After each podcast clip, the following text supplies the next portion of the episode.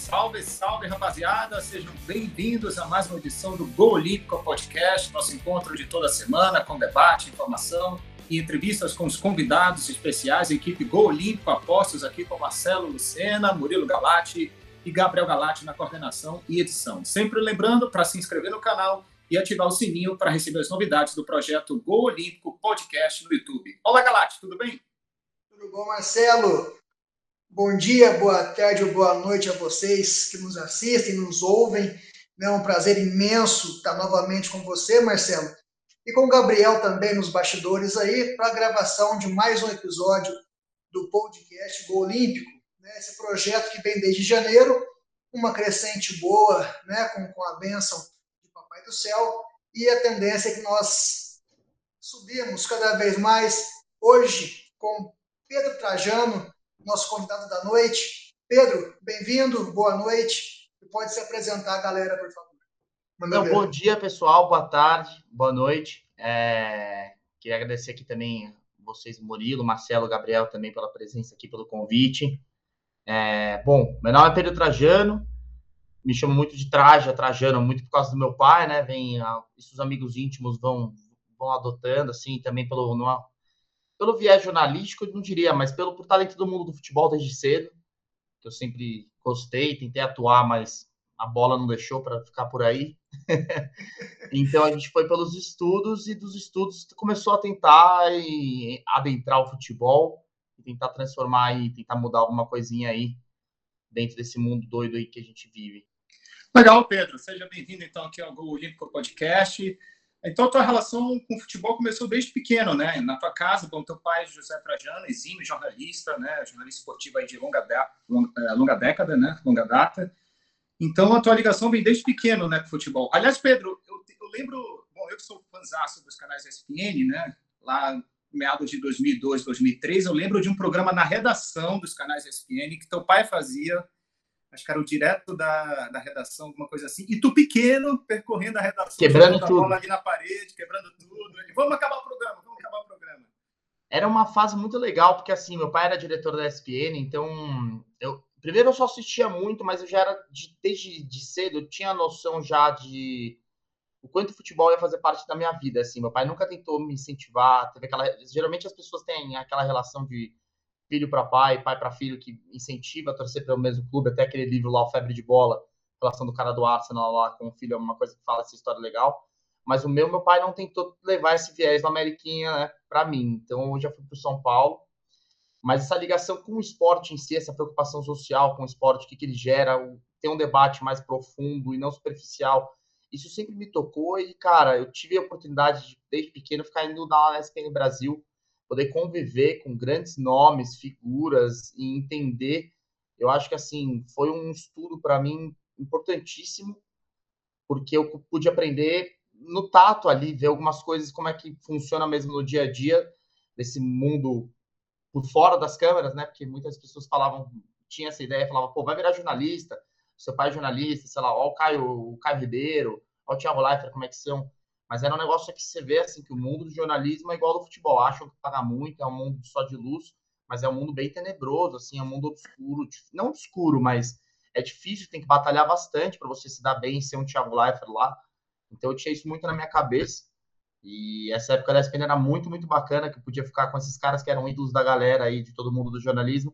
Eu ficava ali no dia a dia, ficava uma relação de meio que filho de alguns mesmo, assim, irmão mais velho, assim, tava alguns para a vida, como o Dudu, da SPN do, do Monsanto, até o próprio Juca, meio que um, um vô, vai, não vou chamar de pai, mas um, não vou chamar de vô também, que é meio que sacanagem, querer da idade do meu pai, mas tá ali meio que no mesmo, no mesmo bonde, da mesma turma. Então, era muito legal que tinha esse contato aí diário é, e também se, eu vivia dentro da SPN, né? Por mais que eu não, não trabalhasse lá nem nada, tinha alguns momentos muito bacanas que até eu ligava lá, sabendo que ia acontecer alguma coisa meu pai estava bravo com alguma coisa, vamos dizer, subia um bottom line aqui, tipo, em vez de Pedro Trajano, subia João das Couves.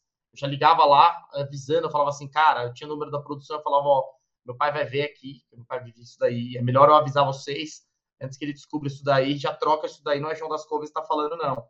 Então era muito bacana, cara, eu pude viver essa parte do jornalismo, tive a chance dos estudos também, tive a chance de atuar na faculdade, assim, jogar bastante, que é legal. Tive todos os frentes por aí. A tua formação ela é em gestão esportiva, né? Tu estudou na Espanha, não é isso? Eu fiz a faculdade de administração de empresas aqui no Brasil, daí eu fui fazer na Espanha um mestrado, ele era em gestão esportiva mesmo, mas ele é um, mais focado em esporte em geral, assim, é uma coisa bem eclética, porque na Espanha é muito forte o ciclismo também, até o MotoGP, até o esqui é um esporte que está crescendo lá, já, é, já existe, mas assim, o meu curso não é um negócio assim, futebol industry, entendeu? Vai lá, beleza, toca o barco, você vai trabalhar nos clubes, é um negócio esporte, entender o contexto social, a importância da comunidade em prol do esporte, entendeu? Era um negócio mais amplo, que eu achei muito bacana também, para poder ter uma, uma opinião de fora, né? É sempre importante. Tá aí, portanto, o Murilo Galacho, nosso convidado dessa edição do Gol Olímpico Podcast, Traja, Pedro Trajano. É, Marcelo, legal ah, quando ele fala que o pai não, não forçou né, a situação que ele fosse para o futebol, que se tornasse um jogador de futebol, como ele disse que tentou também. É, assim como você também tentei, né? O todo mundo tenta, todo mundo quer, até os 15 anos ali acha que, que pode ser, que é um sonho, mas depois, quando começa a ficar um pouquinho mais velho, fala, vamos estudar que é melhor, né? E foi o que eu fiz também, só que eu fui para educação física. Queria estar no futebol de alguma forma ali, então eu, eu encontrei na educação física o um meio mais rápido, mais perto de estar envolvido com o futebol meu caso, futebol mesmo, assim, não era outros esportes, era futebol em si. E muito legal a, a sua fala quando você busca o seu caminho, faz a sua faculdade em outra área sem ser ligada ao futebol, ao esporte, é, o pessoal vê assim que há opções, né? Não é sempre o que o pai quer, o que a mãe quer, o que o avô quer, e que nós temos que seguir os nossos nossos objetivos mesmo, né, com as próprias pernas, Logicamente que tendo um pai como o seu influencia alguma coisa, facilita alguma coisa, mas se você não quiser, se não for o que você almeja, certamente não dará certo. Né? E... Pode, pode não, falar. não, não, eu só é complementar o que você falou, eu acho que é o que você disse de é, seguir meio que os, os, seus sonhos, acho que o pai complementou, acho que o meu pai, até não sei se vocês sabem, o João Castelo Branco é meu irmão, o repórter da SPN também, tem um podcast também, que é legal também, bem legal lá do, do negócio da Inglaterra. E ele comenta bastante isso, que ele, o meu pai auxiliou no início, porque assim, era no começo da televisão brasileira, que falou, cara, tem ninguém para filmar nada aí fora. Você pode filmar aí fora e a gente vê o que, que dá? Diria que ele ajudou nesse sentido. Igual para mim, o meu sobrenome abre portas, mas se for uma mula manca que simplesmente não sabe nada, não te ajuda não. O filho do Pelé não jogava sozinho, Exatamente. não, não seguiu nada, entendeu? E assim, até parece que eu fiz uma analogia meu pai, meu pai com Pelé, mas assim, dentro dos limites, a gente só sabe que o, o que cada um tem que fazer, né? Eu acho que é muito mais a questão do indivíduo, ele querer se questionar, ser um cara consciente das coisas, querer buscar cada vez mais entender, pegar os exemplos, as coisas que estão certo, estão errado, que o que mais a gente só cresce quando dá errado, eu penso assim, entendeu? A gente vê os erros, quando tá tudo dando certo, a gente continua achando que tá dando certo. Então é bem legal o que você falou também. Acho que o meu pai teve influência sim, e tem todos os dias para eu todo, cada vez mais querer saber mais, mas é um negócio que tem que ter o eu, né? Eu acho que, como você falou, você foi buscar querer trabalhar mais perto do futebol, você falou, vou fazer educação física, não é que não deu certo o futebol, você falou, putz, vou esperar ver o que, dá aqui, ou vou virar parte de alguém que deu. Não, você falou, não, vou buscar atrás do que, do que vier, né? Com certeza, isso eu acho que é o principal é quando nós percebemos que chegou a maturidade, né, Pedro? A gente percebe que a gente, pô, agora é eu por mim mesmo e se pintar alguma ajuda aqui, beleza. Se não pintar também, vamos seguir, né, vamos tocar o barco aí e buscar os objetivos.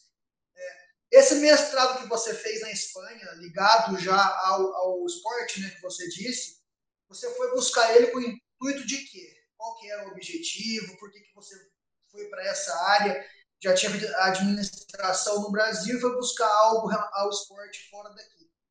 O que, que você pensava na época e, conseguiu chegar? Você está nisso hoje? Fala um pouco para a gente, Pedro.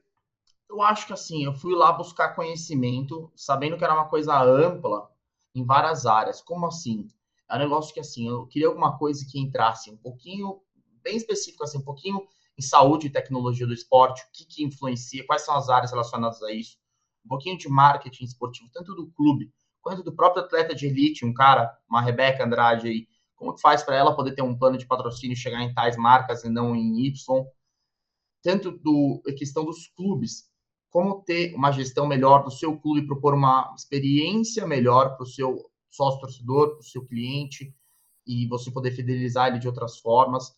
Tem a parte contábil também, que era uma coisa mais maçante, mas você entender a estrutura do clube, como funciona cada área, enfim, você saber essas coisas direito.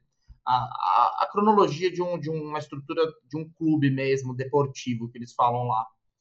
Eu acho que o mais interessante era poder ter esses. Eu queria estudar fora do Brasil para ter um, uma coisa a mais que me trouxesse diferente do, do, da técnica do dia a dia do acadêmico ali, que foi esse tato com essas relações pessoais e visitas que a gente pôde ter. Então, por exemplo, falando mais especificamente do curso, eu fiz um trabalho de conclusão que ele foi focado para Londrina, aqui o time que na época estava na série, estava no embrólio de série B, série C, mas acabou ficando na B, de poder de, de reestruturar o sócio torcedor do clube com coisas úteis. Isso a gente aprendeu indo em vários jogos de quarta, terceira e quinta divisão lá, que a gente olhava, cara, um, um clube aqui que chama, sei lá, Sabadell, tem um estádiozinho para 12 mil pessoas, tem um fan zone, um fan experience aqui na comunidade tão legal que você percebe que as pessoas empregadas em volta são da comunidade, começam a gostar do clube, os, os criancinhas, os mascotes são alunos das escolas em volta, das escolas públicas, que tudo isso envolve uma cidadezinha de 50 mil pessoas manter um público de 10 mil pagantes todo jogo. Isso daí era um case que eu falei, cara, não pode ser, entendeu? No Brasil, São Paulo joga aqui no Morumbi, que eu moro próximo ao estádio, para 10 mil pessoas, 15 mil pessoas. Isso eu achava uma ofensa, ainda acho, porque eles não conseguem ah, pensar direito como trazer. Porque hoje em dia o futebol concorre com muitas coisas, né? Você vai gastar 200 reais no futebol, você vai gastar 200 reais para ir num super show, entendeu? E hoje em dia o produto futebol é muito ruim futebol brasileiro aqui. Isso que a gente começou a comparar lá. Lá, lá é um negócio que, assim, se você não se modernizar o Barcelona, que é o Barcelona lá, é super crítico. Eu estava no centro do Barcelona. Se você não se modernizar, você vai ficar para trás. É o que está acontecendo com o clube. É, é, resultado de anos atrás de más gestões, de falta de modernização. O estádio de futsal, hockey e basquete está defasado. Agora lançou essa semana, né, o videozinho que o Barcelona vai lançar novo Palau, novo Camp Nou, tudo. Mas chega uma hora que você tem que se modernizar, pensar nos seus sócios, nos seus clientes, transformar em fãs, né? Não só ficar em sócio torcedor. É um negócio que isso que eu achei legal de abrir minha cabeça. Pensando em os outros esportes, trazer para dentro e ver o que, que cada esporte pode agregar ao futebol, não ficar nessa caixinha fixa achando que a gente nós somos os melhores e tá tudo certo. É isso que você falou ilustra, você foi falando e na minha cabeça veio bem, bem claras as imagens, né? O Marcelo é prova disso. Tivemos a oportunidade de, de ver um jogo da Roma no Estádio Olímpico, né? Roma e Spal pelo, pela Série A do, do, do italiano em 2019. E eu fiquei assim, cara, eu nunca tinha saído do Brasil, nunca tinha viajado né, sozinho, ainda mais para outro continente fizemos um curso na Itália, eu, o Marcelo e mais uns dois amigos, de futebol, de treinador, de preparação física, de gestão, tudo que envolvia o futebol né, italiano, esse curso ele, ele agregava. Foram dez dias em Roma estudando. E dentro do curso tinha um ingresso para você conhecer o estádio, para assistir um jogo, aquele negócio todo. Cara, eu fiquei bobo, porque como você falou, você foi falando, eu fui lembrando é, é um show à parte. Não é só o futebol. Você não vai entrar no estádio igual no Brasil, você vai pegar sua cadeirinha, vai sentar, vai assistir, vai torcer, comemorar o gol, acabou, você vai embora. Lá você consegue entrar uma hora, duas horas antes do estádio e tem show, tem música ao vivo, tem a torcida, tem o jogo de luz, tem toda uma atração que você vê, pô, isso aqui não é só futebol. O Marcelo tá, tá vendo aí também, certamente concorda comigo. E até uma que o Marcelo conhece mais estádio do que eu. Já conhecia esse modelo. Eu não. Então, quando eu chego lá, pô, vou ver o jogo, beleza. Eu entrei no estádio. Pô, tinha música, e tinha dança, e tinha torcida, e tinha o, o, o hino cantado pela torcida, que é, uma, que é um pop rock, né, na Europa lá. O hino não é aquele hino é, é, instrumental igual aos nossos aqui. Cara, isso que você falou encaixa muito bem nisso. Né? Essa, essa, ver o futebol com outros olhos, ver o futebol de outra forma, não só um jogo dentro do, do campo, das quatro linhas, e acabou. Né? A marca que os times têm hoje, os patrocínios que os times têm hoje, conseguiria, se houvesse uma gestão, vamos dizer assim, como os europeus fazem, você bem falou, um time lá de quarta divisão, com o estádio lotado todo jogo, 10, 12 mil pessoas, tem time no Brasil que não coloca isso por jogo. Né? Como você falou, Morumbi, 60 mil pessoas, vai 10.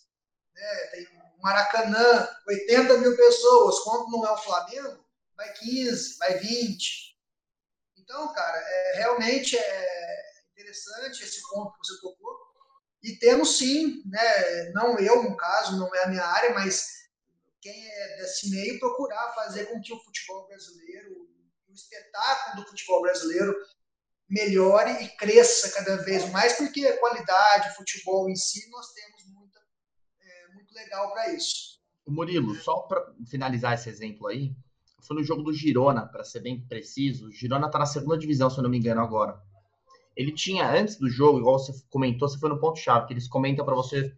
Aqui no Brasil, você chega duas horas antes para não ter confusão na hora de entrar, entregar o PCR e tal. Dá, graças Sim. a Deus, você sentou no seu lugar e conseguiu comprar uma cerveja. Eu fui no jogo do, do Galo agora, do contra o Palmeiras, lá no, Mineirão, na, na Libertadores. Eu cheguei uma hora e meia antes, fiquei uma hora e meia na fila para comprar um tropeiro e uma cerveja antes, e tinha 15 mil pessoas. Sim, é isso então, aí. assim, ele, daí reclamam que o estádio não dá dinheiro, mas lá no Girona especificamente, a gente chegou três horas antes, porque a gente foi com o olhar de querer entender também e falar, meu, será que rola alguma coisa aqui antes ou tá uma, não tem nada? Tava rolando, o, o próprio clube organiza uma fanzone ali, que fica, os jogadores, fica com uma competição de baixada para criança, a criança que faz mais de, sei lá, 50 baixadas ganha o um ingresso próximo jogo, que obrigatoriamente ela vai ter que levar o pai ou a mãe para ir junto e vai comprar, e vai comprar o hot dog, a pipoca, o estacionamento, o que for. Tinha uma paeja, bem mequetrefe, como se fosse o javali daqui, mas era uma paeja gigante, com um senhor bigodudo lá fazendo por 5 mil, sei lá, 5 ou 10 euros, não sei quanto. Mas a galera comprando, comprando cerveja, comprando coca, tudo isso vendido pelo clube, de uma forma organizada, mais ou menos, não era um negócio americano, que você fala, filazinha, sei lá, ou um negócio bem, bem fiel a isso, mas organizado, de segunda divisão, isso, isso aí é de bater palma, que você fala, cara, não é possível que aqui, eu acho que assim, talvez clubes pequenos aqui, eu nunca fui no jogo do Ju, Juventus da Moca, meu pai foi e falou que era um negócio bem legal lá em Bragança também, eu acho que esses clubes assim ainda tem um pouco pelo tradicional, respeitam isso do, do, do, do da, ali do respeito entre o entorno, da comunidade, mas acho que os clubes novos não existe isso. Não, não tem nenhum respeito, não, não, não procuram ganhar dinheiro com isso. Não tem nada, nada, nada pensado, né?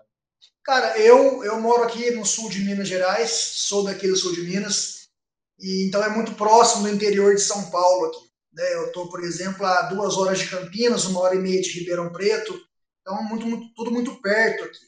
Né? E Fui a vários jogos em Ribeirão, do Botafogo, Santa Cruz. Né? Fui em dois jogos do Mojimirim, também aqui próximo, pelo Paulistão. É, onde mais que eu fui aqui perto? Fui no Palma Travasso também, Ribeirão do Comercial. Né? Enfim, e não tem isso que você falou. Você falou que às vezes tem, não tem, nunca teve. Uhum. É até pior do que um jogo de, de, de Série A e Série B mesmo. É aquele negócio de você pegar três horas de fila para pegar o guichezinho, um atendente no guichezinho, aí você vai, compra o seu ingresso, mais uma hora e meia na fila para entrar no estádio, entrou no estádio, viu o jogo, acabou, você vai embora. É, ingresso assim a 80 reais, uhum. 60 reais, um, um jogo de, de campeonato estadual, né? Então, realmente não tem, a gente não, não vejo essa, essa evolução né, no, no futebol, no interior principalmente, infelizmente mas é questão de conhecimento, é, uma, é questão de gestão profissional.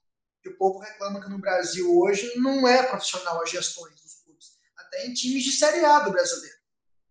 Né? Muitos clubes de Série A de brasileiro, quem é o presidente? É aquele cara que é conselheiro há muitos anos, que o vô era, que o pai era, que o tio era, e chega uma hora que ele é candidato, o povo quer mudança e vota no cara. torcedor vira presidente. Né? O diretor dele não é diretor de formação, o gerente não é gerente de formação, e, e vira isso que nós acompanhamos. Né? Marcelo, Marcelo tem uma, uma boa visão também, porque ele acompanha o time dele, então ele sabe bem o que eu estou falando, né, Marcelo? Não, é melhor nem comentar, né? É Cruzeiro? Não, não, não precisa citar o time, né? Só. mas está ali, está ali próximo do Cruzeiro. Acho que até o Ameriquinha tá, tá, tá ficando melhor do que o Cruzeiro, a Ameriquinha do meu pai. Tá, tá, do Minas já tá passando já. Aquelas coisas. É. Mas eu acho que o meu time é o campeão de rebaixamento em curto espaço de tempo, eu diria assim. fica a dica, fica a dica. É. Mas essa questão, essa questão de gestão é bem interessante, porque lembra muito o conceito do, dos americanos também, né, né, Pedro? A questão da organização dos esportes americanos, a questão do entretenimento, respeito ao consumidor. Então, acho que seria assim inimaginável ver o Brasil no conceito americano, assim, com esporte assim, de tratamento ao torcedor? É impossível? Eu acho que são modelos distintos para países distintos. Eu acho que assim, o modelo americano não funcionaria na Alemanha, entendeu? Por exemplo, eu consegui, já tive a oportunidade no jogo da NFL lá, e eu acho que no terceiro quarto, se eu não me engano, depois, quando vira já, são quatro tempos, né? No terceiro quarto, já para de vender cerveja, tem algumas regras assim, que, por exemplo, imagino na Bundesliga isso daí não entra, entendeu? Coisas culturais mesmo, eu sinto, que, eu, que assim, o americano, ele vai, ele, ele gosta do time da cidade ali, não tem essa coisa de a paixão do cara, ela é movida muito fácil, né? Se o time mudar, se a franquia se mudar, ele não vai mudar com o time junto, ele vai torcer para o time que estiver na cidade, se o time inteiro mudar. Então, acho que o modelo de gestão americano com os, com os clientes, consumidores, é bacana, de, por exemplo, ter essa experiência, o cara vai num jogo da NBA, um ingresso mais barato, às vezes, o cara tem direito a um cachecol vagabundo, mequetrefe, que é legal pro cara ali, entendeu? Então, aqui no Brasil, o jogo do Palmeiras, acho que na, a, é um dos mais caros aqui de São Paulo, é, e um dos do Brasil também, acho que o ingresso mais barato deve ser no mínimo uns 200, 250 reais. E, meu, você não tem direito a nada, entendeu? E como que você fideliza esse cara? Eu acho que eles têm que pensar mais igual ao americano ou igual ao europeu, que, eles, que é simples lá. Lá tem muita gente querendo ir, só vai sócio torcedor. Sócio torcedor tem alguns benefícios, são poucos, mas a maioria é para ir no jogo. Então, são, são sempre os mesmos lá. Na Premier League é vendido já o season ticket para todo mundo. No Barcelona também os sócios compram todos os season tickets. Então acho que não sei qual modelo brasileiro mais se adaptaria se é um americano, que não é os caras que compram só o season ticket porque são fãs do time, eles gostam do esporte ali. eu acho que a gente está mais para o modelo europeu, que o cara tem o, mais respaldo aos sócios torcedores do que a qualquer um.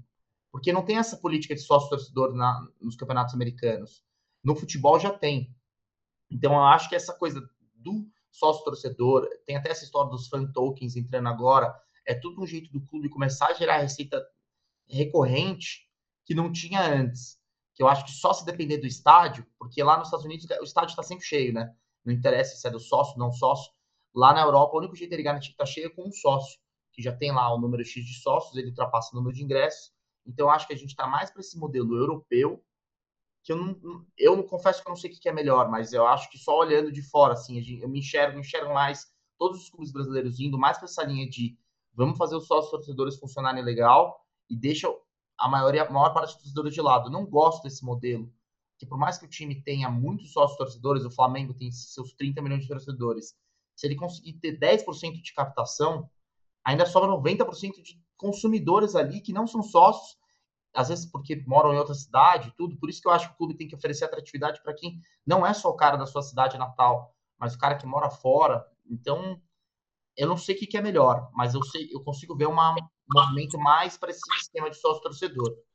Aqui dentro. Mas aí, como é que os clubes poderiam fidelizar esse torcedor fora do estado, assim, um flamenguista que mora no norte do país, um vascaíno que mora no nordeste? Eu tinha pensado já assim, Marcelo, por exemplo, nesse caso do Londrina eu vou te falar mais do Londrina, porque o trabalho que eu tinha feito era específico ali, mas o Flamengo também mais fácil ainda. Mas, por exemplo, o clube do Flamengo, vai, que você falou.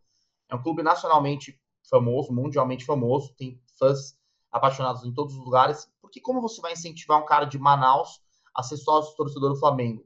Você tem que oferecer algo de diferente. O que, por exemplo? Tô só dando exemplos aqui. Aqui o Instagram tem aquela função melhores amigos, entendeu? Que é meio bobeira entre os amigos. Talvez o cara que fosse sócio do de Manaus, ele tem uma função melhores amigos que o cara que é do Rio de Janeiro e vai no jogo não tem. Ele tem esse benefício exclusivo. Então, por exemplo, antes do jogo, sei lá, faltando 20 minutos antes da preleção, o aquecimento no vestiário, só os melhores amigos têm acesso. Se vão burlar, não sei, mas se gera uma coisa exclusiva para o cara que é de fora. O cara que é de fora, por que, que ele vai pagar 20 reais por mês? Ah, ajuda o seu clube. Desculpa, ninguém quer ajudar o Flamengo, porque quando o Flamengo. Quando eu tô precisando do Flamengo, o Flamengo não ganha, entendeu? Se eu sou flamenguista. Às vezes eu falo, pô, ganha hoje. Só quero que hoje ganhe, meu dia tá ruim. Vai lá e perde. O São Paulo é assim comigo. Então, não funciona. Então, acho que o, o, time tem que dar alguma coisa em contrapartida que seja. Tem que pesquisar mesmo, igual as empresas fazem, cara. Se, se o sócio torcedor chama Marcelo ou Murilo, ele tem um pai que pai mais velho que torce muito pro time, é um filho. Vai a fundo, vai nas bases de dados, oferece desconto. Pô, o cara de Manaus, o que, que ele vai ter? Ele tem que ter desconto na maior rede de mercado de Manaus, porque vai valer a pena para o Flamengo fazer uma parceria com esse mercado para gerar cliente. Enfim, tem que ir tendo uma ativação para tudo, vale a pena para todo mundo, senão você trava ali. Eu, eu sou sócio torcedor do São Paulo e não vou no jogo, mas eu sou só porque eu sou idiota, sendo sincero, porque eu não tenho nenhum benefício, nenhum. Quando eu quis ir no jogo semana passada, eu entrei lá, falou, falou que eu não era prioritário, que eu era sócio, sou mais você, eu sou mais campeão, sei lá qual que eu sou, eu só pago e quero ir no jogo, não pude ir, e eu não tenho nenhum benefício, entendeu?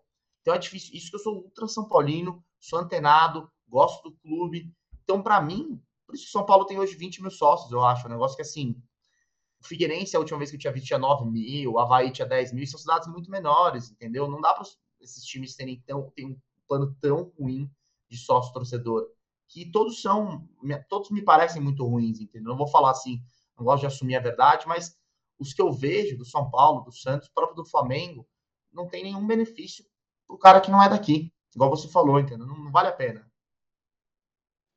É, eu lembro bem da questão do Benfica, né? O Benfica tem casas Benfica espalhadas ao redor, acho que até fora de Portugal também, né? Para tentar motivar esse torcedor, o, enfim, para acompanhar mais de perto o amor pelo time. É legal que tu citou Manaus, que eu sou manauara também. Então, ah, que legal! Bom, bom exemplo lá da Amazônia, porém meu time é outro. É, Pedro, essa questão do season ticket que tu falou, né, o carnê né, de ingressos, é, eu sei que tem a questão da, do calendário do futebol brasileiro, que é uma loucura, tem os estaduais, isso não tem na Europa, mas tu acha que ajudaria para o torcedor ao longo da temporada já garantir os jogos ou não? Eu acho que a gente tem que entender as realidades, porque assim, tem espaço. Acho que o Júlio Casares, presidente do São Paulo, tinha dado uma entrevista legal que falou tem espaço para todo mundo no Morumbi. E não é todo mundo tem dinheiro para comprar o season ticket. A gente tem que entender isso. Então eu acho que assim, cara que está disposto a pagar o season ticket são dois perfis. Tem vários, mas dois perfis básicos. Ou o cara que é fanático, faz tudo para ir no jogo, vende até a moto, faz o que quiser. Que eu diria que é mais o, o torcedor organizado, vai, hoje em dia, que é o cara mais fanático ali, assim, um pouquinho. Ou o fiel mesmo, que sofre todo dia. Ou o cara que é premium e quer ir todo jogo, mas ele não quer ir todo jogo mesmo, ele quer ir nos jogos pontuais, mas ele gostaria de ter o direito de ir todo jogo, se o jogo por acaso virar um espetáculo da noite pro dia ele quiser ir. Então, acho que se tiver pacotes, que é o que. O São Paulo já teve uma época isso, o Palmeiras tem essa questão do season ticket, mas eu acho que os preços não são acessíveis ainda, pelo que traz em troca, entendeu? Eu acho que tem que ter um modelo que, que não breque isso, porque eu acho que tem que ter um modelo popular que, que tenha isso, tem que ter um modelo season ticket, mas talvez isso, isso fosse necessário só para os caras de camarote, entendeu? Isso tem que ser estudado, o cara que fica ali na turma da, do, da cativa, que é o seu lugar garantido, porque o cara do, do que quer ir todo jogo do povão, por ele ir todo jogo, teoricamente já tem aquele benefício de tem a preferência quem vai mais jogos, tem a preferência na compra do ingresso. O rating. É. Então não faz sentido o cara ter season ticket se o cara já vai todo jogo, ele já tem a preferência, ele não precisa comprar com, com tanto tempo antes, entendeu? Eu acho que esse cara deveria pagar barato, porque, pô, esse cara às vezes não quer ir num jogo.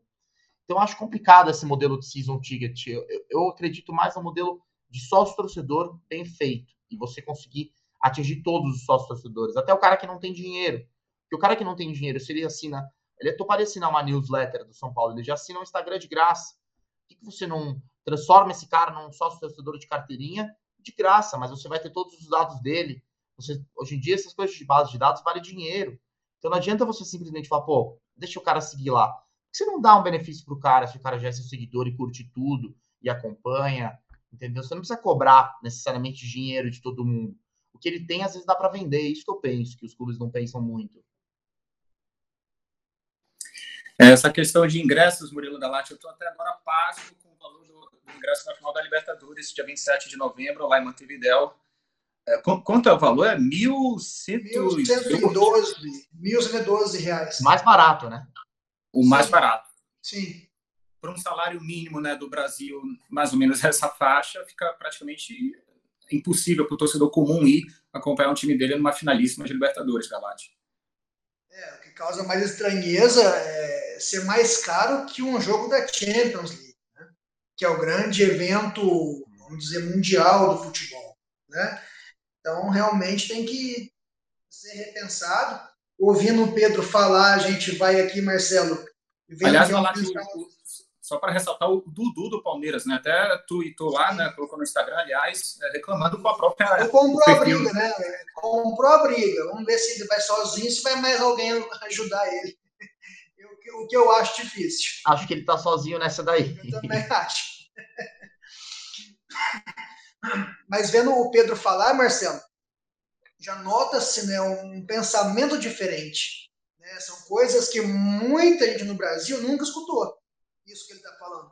Até para uns vira utopia, né, Pedro? Você fala assim, pô, o cara curtiu no Instagram, vai ganhar um benefício, o cara tá louco. Não, mas não é exatamente, não é ao pé da letra. Eu entendi bem o que você falou. Né? Aquele cara que tem uma interação legal, que tem um engajamento legal, que está ali, que gosta, que acompanha, né, que sempre está participando de sorteio, ah, curte, compartilhe, que vai ganhar um ingresso, o cara tá lá, marca 100 amigos, 200 amigos, não tem condição realmente de comprar um ingresso de 100, 150 reais.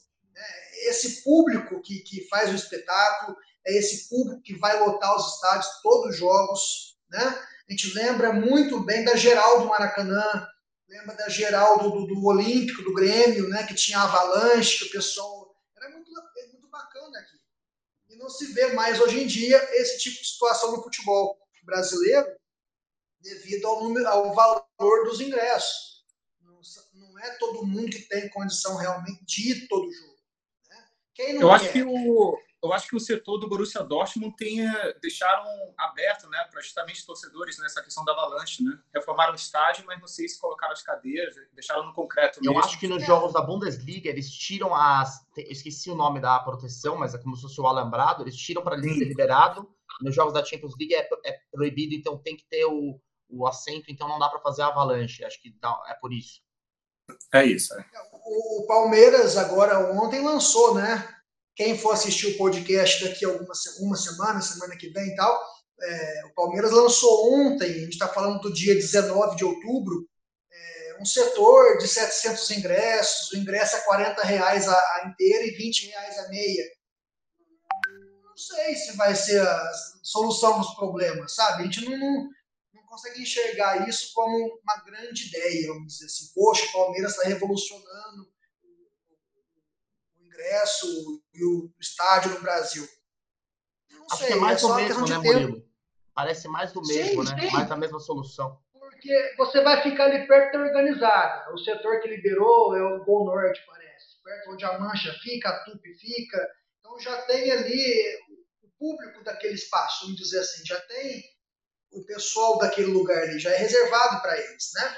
Logicamente, o torcedor comum que quer comprar o Go Norte e consegue comprar o Go Norte, compra, não tem problema nenhum.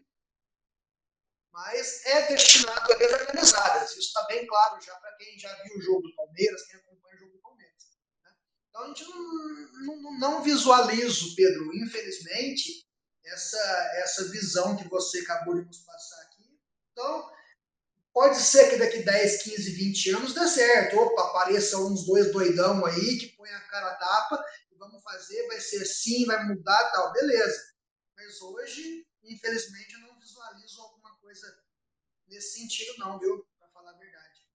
É que a gente conseguiu enxergar bastante também nos últimos. Isso é, acho que dos últimos 20 anos para cá, é nítido a mudança da, do perfil da pessoa que vai no jogo de futebol, né? Você vê tanto fisicamente, você vê o embranquecimento das pessoas que estão indo, não tem mais tantos negros no futebol ali assistindo. É um negócio que é, é nítido, você vê nos estádios. Eu fui no jogo Atlético Mineiro, teoricamente, time de, da massa do povo. Não tinha ali, era o ingresso mais barato que eu fui também, eram uns 300 reais. Não tem pessoas de classes sociais mais baixas, são excluídos, mas é muito aquilo que eu comentei com vocês também. O clube não vê outras formas de receita, a não ser o ingresso, que dá vontade de falar porcaria do ingresso. Que, pô, é, é falta para o diretor do clube ele, sem, ele fazer a experiência do torcedor, não ele engatar o carro lá no estacionamento, embarcar, ter um, um camarote com comes e bebes. Ele fala, meu, como que o cara vai no jogo? Ele sai alimentado? Ele não sai, cara. Ele come o dogão na frente do estádio. Mas se tivesse disponível ali o dogão dentro, no entorno, que o clube oferecesse alguma coisa, talvez é uma concorrência ele comer no, fora. Tudo em volta, a lojinha no estádio. Eu já fui no jogo do Galo, agora lá que eu comentei, há umas duas semanas da Libertadores. Eu queria comprar uma camisa do Galo. Não tinha. Como que você vai no jogo? Você, ainda mais que pô, se o estádio está se preparando para receber o público classe A de 300 reais o ingresso, a camisa de 300 é barata, porque a camisa dura mais que do, do 90 minutos. Então, pô, Exatamente. vale a pena. Não tinha camisa. Então você começa a parar para pensar e falar, meu, eles não sabem direito público que eles querem atender, se é o A, se é o C, porque é uma bagunça para o público A e para o público C. É, eles querem vender, Pedro. Quer lotar o estádio e problema de quem consegue comprar ingresso. É. Mas é. aí fica essa coisa defasada que você a longo prazo, não fideliza ninguém, porque essas pessoas que estão ali hoje, é a turma do Instagram do Paulo Self, não são os que vão estar com o clube a vida inteira, entendeu? É, Eles são os que têm a chance de largar no meio, porque tá tendo nessa geração mais jovem, você fica vendo essas coisas. Tem esse até um movimento agora da FIFA, que estavam querendo fazer a Copa de dois em dois anos, que é a maior cagada que eu já vi na história, para o produto ficar desvalorizado. Graças a Deus, hoje já falou que deu um passo atrás e desistiram disso aí. Não, por favor, porque é um negócio que assim, Nada contra, mas imagina o Anderson Polga participar de quatro Copas do Mundo e você vê, meu. e o Alex de nenhuma. E o Alex de nenhuma. Daí você fala, tem uma coisa errada, que com dois e dois anos, pegar um técnico doidão, tem chance. Ele mantém, né? Mantém o grupo. Mantém é, o ciclo, o ciclo, o ciclo olímpico, que eu não sei como eles falam, o ciclo da Copa aí. É, é pô, a turma do Tite vai ficar ali. Imagina. Não tem como, entendeu? Eu acho que assim, tem que saber valorizar. Anderson, Anderson Polga, você buscou muito. Ah, é sensacional. Muito, é muito bacana. eu nem lembro onde ele jogava, mas eu sei que ele ganhou Copa Vai, do Mundo. Do Grêmio, era do Grêmio na época. E ganhou Copa do Mundo, cara. Ganhou a Copa do Mundo. Poderia ter ganho duas. se fosse 2004, porque se você ganha em 2002, difícil segurar o time para 2004. Não é brincadeira, não. Você vai desmantelar, olha, quem que ia sair, entendeu? Os nomes já deviam ser a maioria os mesmos, os laterais eram mesmos, os atacantes. No máximo ali entrar o Adriano ali como opção de banco, mas. E 2006 Será que o Alex foi, né? Quem? Ah, 2004 o Alex ia, depois que o Cruzeiro 2003, que ele só não fez chover, ele ia em 4. Eu acho que 2004 o técnico, não lembro quem que era ali, na, era na época da Copa América. Parreira. Parreira, Parreira voltou, Parreira, Parreira. Parreira.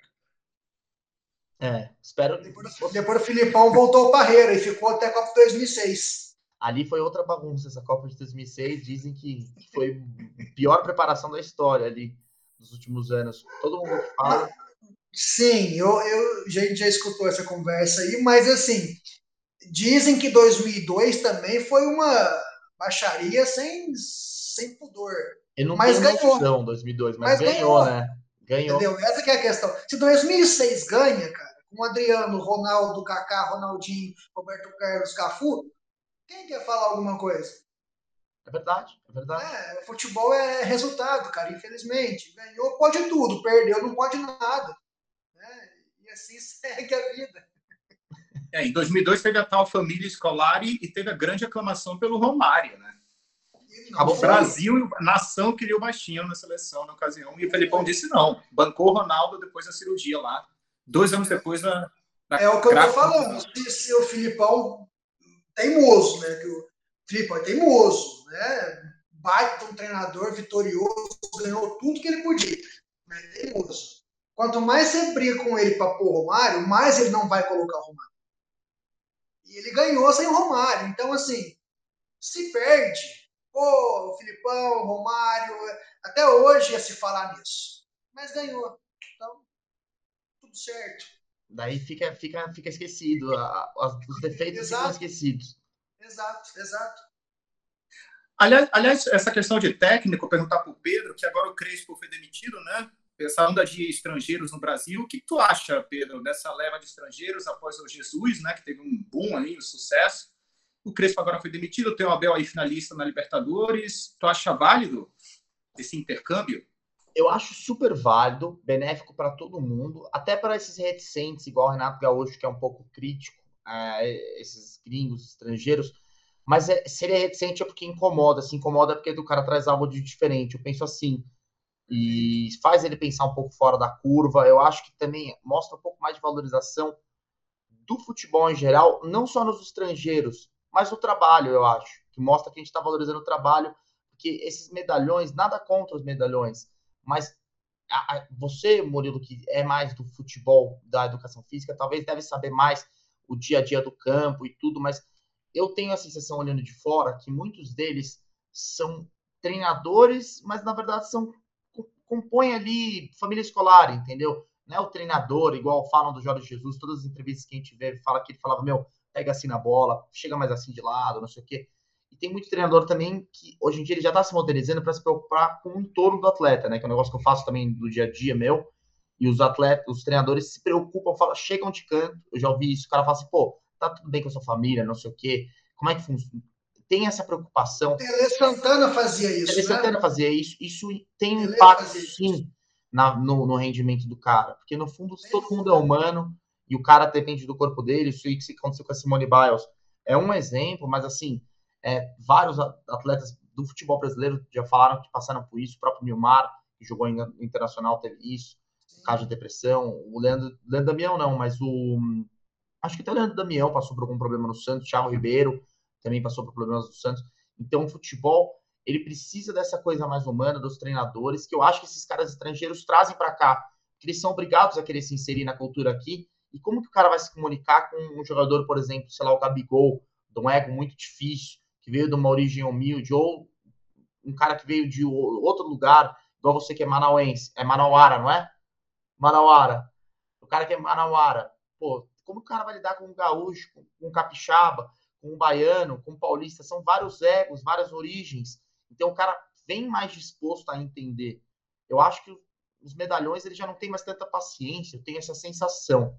Eu acho que os estrangeiros eles estão vindo para aprender, porque assim, o futebol brasileiro, qualquer lugar, qualquer estrangeiro ou lugar ou pessoa de qualquer nacionalidade que você fale, se você falar que você é brasileiro, ele vai falar, pô, o futebol é bem legal. Ronaldinho Gaúcho, o cara gosta bastante Pelé, de vai entrar Pelé, Pelé, Pelé, Pelé, Pelé. É. O cara pode ser de qualquer lugar do mundo. Pelé, ele vai falar. Então, assim, eu acho que isso tem enraizado nos técnicos de fora também, que aqui é o celeiro, junto com a Argentina, junto com a Espanha hoje em dia, a molecada lá tem uma técnica muito boa, que é legal trabalhar aqui, talvez se o cara conseguir lapidar aqui, até para a carreira dele lá fora. Se o cara vem trabalhar na ponta aqui no Palmeiras, é uma das melhores bases do Brasil, no Inter, no Grêmio ele, se um dia o sonho dele é crescer profissionalmente, ele tá no Palmeiras, vai para o Benfica, ele tem o poder financeiro, o Benfica, de contratar os jogadores que ele viu aqui no Brasil também. Eu acho que para ele só tem a agregar, entendeu? Tirando a parte da pressão da família, mas também acho que se o cara for na Turquia, nesses países assim, ele vai também viver isso na pele. E quem tá no futebol é, tem que estar tá disposto a isso, né? Perder domingo, a, não, lógico, não a enfrentar esses vagabundos que vão em aeroporto bater em jogador, mas que não chamo de torcedor, não é torcedor isso daí. Mas tem que estar disposto à pressão. Eu não concordo com esse negócio do Neymar que reclama de pressão, faz parte. É, mas eu acho que os técnicos têm muito a agregar aqui, os estrangeiros aqui. Viu, Pedro? Só complementando, Marcelo, é, isso que você falou de gestão, é a gestão de, de pessoas, né? a gestão de grupo você inseriu o assunto aí.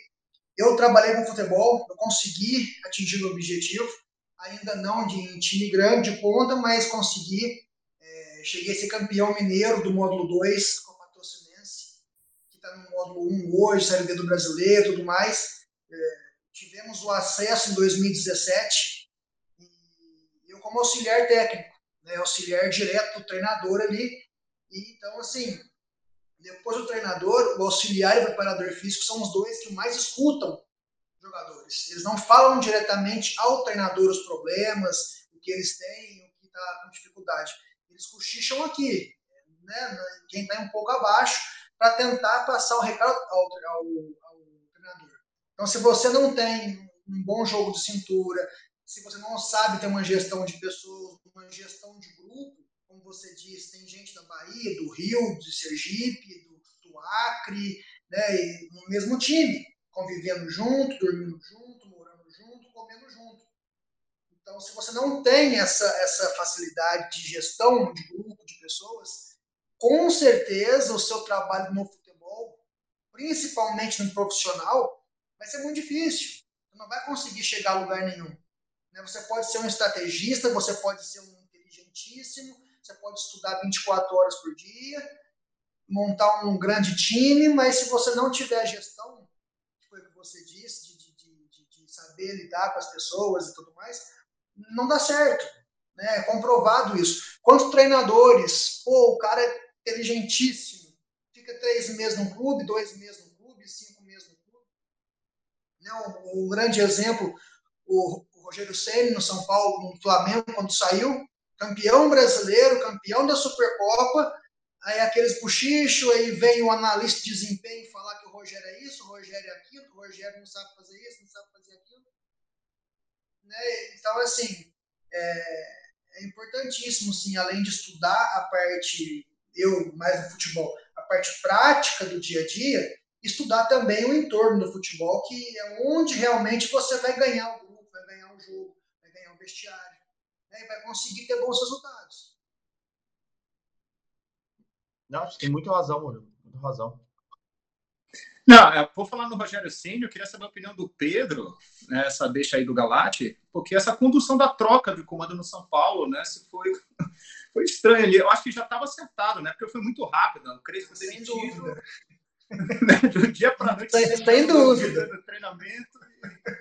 Aí tiraram a frase do Crespo do vestiário, enfim, a direção de São Paulo tá, tá Isso mostra a palhaçada que é a administração de São Paulo, né? Imagina Pô, se vai.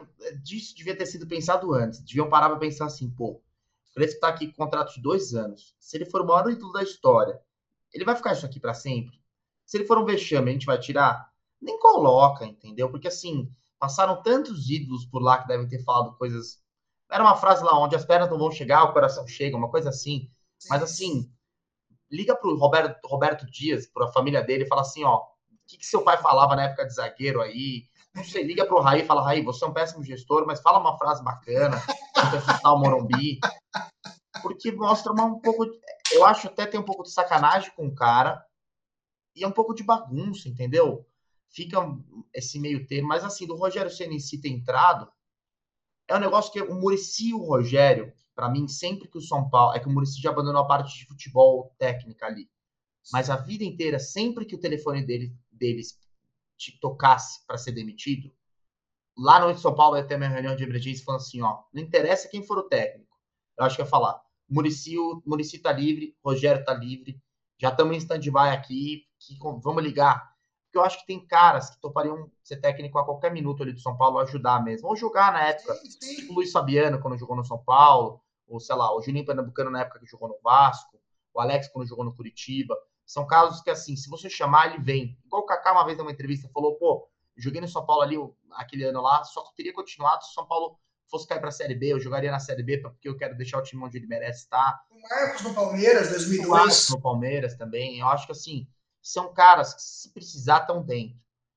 Eu acho que ali, já Rogério Ceni bobeando, São Paulo meio Crespo balançando, não engrenando, essa coisa do brasileiro aqui de não vai dar muito certo, vamos fazer um choque de gestão e trocar. Para o São Paulo em si, é bom, assim, bom. É, para o clube macro, olhando de fora, é horrível, porque você se programa para o investidor, o cara que vai patrocinar tudo. O cara se fala, pô, o clube falou que ia ter esse cara por dois anos, tá tendo por um ano, seis meses, mandou embora, não cumpre com as regras do jogo. Deve ser meio bagunçado. Mas para o elenco, futebolisticamente falando, para ficar melhor posicionado na tabela, é mais do mesmo, eu acho. Que eu, essas coisas também as pessoas acham que influencia o agente falando besteira ali do Benítez, falando, pô, o cara falou que com o Crespo não vai jogar. O Crespo, assim, a visão que eu tenho dos treinadores, eles cagam para isso, que o agente fala, não estão nem aí. A visão que eu tenho da diretoria é assim, cara, dane-se o que esse cara tá falando, mas ainda mais porque a imprensa gera esse rebuliço, que o cara não falou nada mais que a verdade. Ele falou, ó, pro São Paulo não vai valer a pena ter um cara que não joga, porque ele vai custar 25 milhões de reais no fundo ele foi pingo nos is. Só que tudo gera uma, uma coisa a mais. Audiência, né? Gera audiência. Gera matéria, gera clique, né? Essas coisas que fazem hoje em dia vir, tem essa necessidade por gerar clique, gerar clique, as pessoas xingar, xingar, xingar, hate é muito bipolar, ou ama ou odeia. Então, isso prejudica, mas eu tenho certeza que o técnico em si não liga para essas coisas. Não, Os gestores. O treinador, na verdade, Pedro, se você ficar insistindo muito com ele para pôr o jogador, não põe. Uhum. Ele não põe, é ele que manda ali. Não vai deixar a influência de fora vir e obrigar ele a pôr um cara que ele não quer pôr. Isso você pode ter certeza.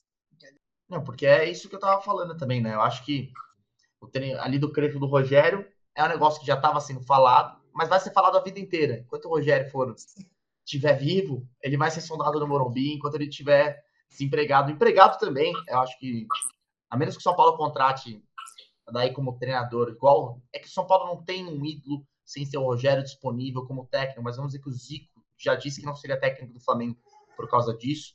O Renato Gaúcho, na época do Grêmio, também acho que muitas vezes ele se sustentou por ser, ganhava tudo, mas muitas vezes por, ser, por ter o status do Renato Gaúcho e saiu de saco cheio, mas tem a porta também está aberta para ele, tenho certeza, quando ele quiser voltar está aberta. Então são caras assim, eu não acho que foi sacanagem com ninguém não. Faz parte do jogo, tanto que o Crespo estava lá, né? Negócio que isso aí foi bem bacana. No dia seguinte eles tirarem foto junto, parece coisa pro boi dormir, mas eu duvido que isso saia sem ser de, de, gosto mesmo do Crespo ali. É um cara que eu tenho, tenho a sensação de que ele não faria isso por contrato e obrigação, sem ser de coração, sabe? Desejando boa sorte. Acho que achei uma atitude bacana. Ô Pedro, é, antes do, do Marcelo entrar, por que entrando nessa parte de treinador que você falou aí? Por que, que o São Paulo, em toda a sua história, nunca casou ou não teve interesse em Filipão e Luxemburgo? Dizem que no Luxemburgo já teve, né? Não sei até que ponto. Não, mas não, não foi, não deu certo. Não foi. Eu acho que é mais da parte do Luxa do que, do, do que o clube, né? Não, o Luxa que queria muito treinar o São Paulo. É, ok, ok. Eu não sei também. Por que, acho... que não, não, por que, que não tem esse perfil de Luxemburgo e Filipão no São Paulo, aquele negócio todo?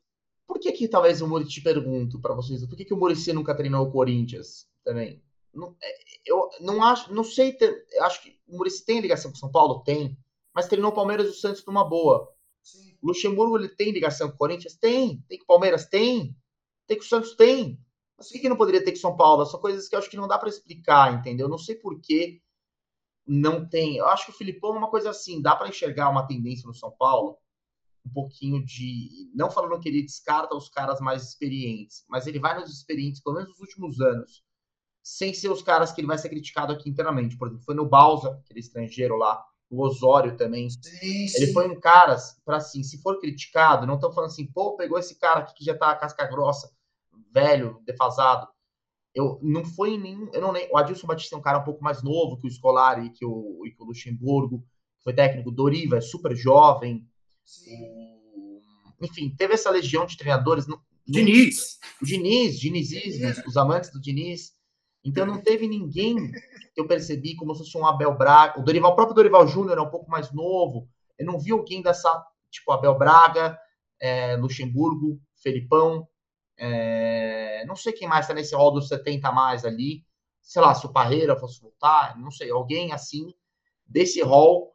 O próprio Autori, que agora é técnico, é diretor técnico lá, às vezes técnico do Atlético Paranaense, que nesse vai vir, não teve espaço para alguém brasileiro desse hall de vencedores, não vou chamar de defasados, que é injusto, mas de vencedores, mas das antigas, vai. Esses caras não tiveram espaço. Eu enxerguei assim, mas, é, mas não sei se tem a ver também. Eu só sinto esse movimento mais da diretoria querendo, porque como o time não ganha nada, querem provar que vai vir alguma coisa nova.